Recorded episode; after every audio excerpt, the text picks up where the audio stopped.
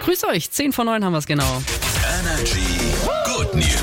Und meine gute Nachricht, die kommt heute Morgen aus Mühlacker. Da wird noch in dieser Woche in einem kleinen Raum in der Bahnhofsstraße 104 ein Pop-Up-Store eröffnet. Ach schön. Also eine Ladefläche, die nur kurze Zeit offen hat und danach macht sie wieder den Verschwindibus.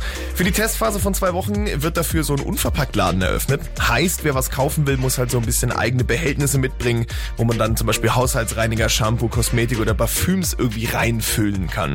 So soll Verpackungsmüll eingespart werden. Finde ich gut. Also sowohl den Laden als auch diese Pop-Up-Idee. I like. Meine Good News heute Morgen sorgt für freie Straßen, leere Parkplätze und weniger dicke Luft.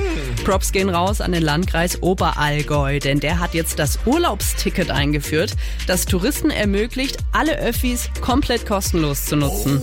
So soll das extrem beliebte Urlaubsgebiet von den ganzen Autos befreit werden. Bedeutet im Umkehrschluss weniger Staus plus weniger Abgase gleich glücklichere Menschen. Geil, jetzt müsste bloß noch die Deutsche Bahn auch sagen, fahrt alle kostenlos. Dann hätten sie noch mehr Touris. Alle kostenlos für immer. Das ist doch the way to go. I just can't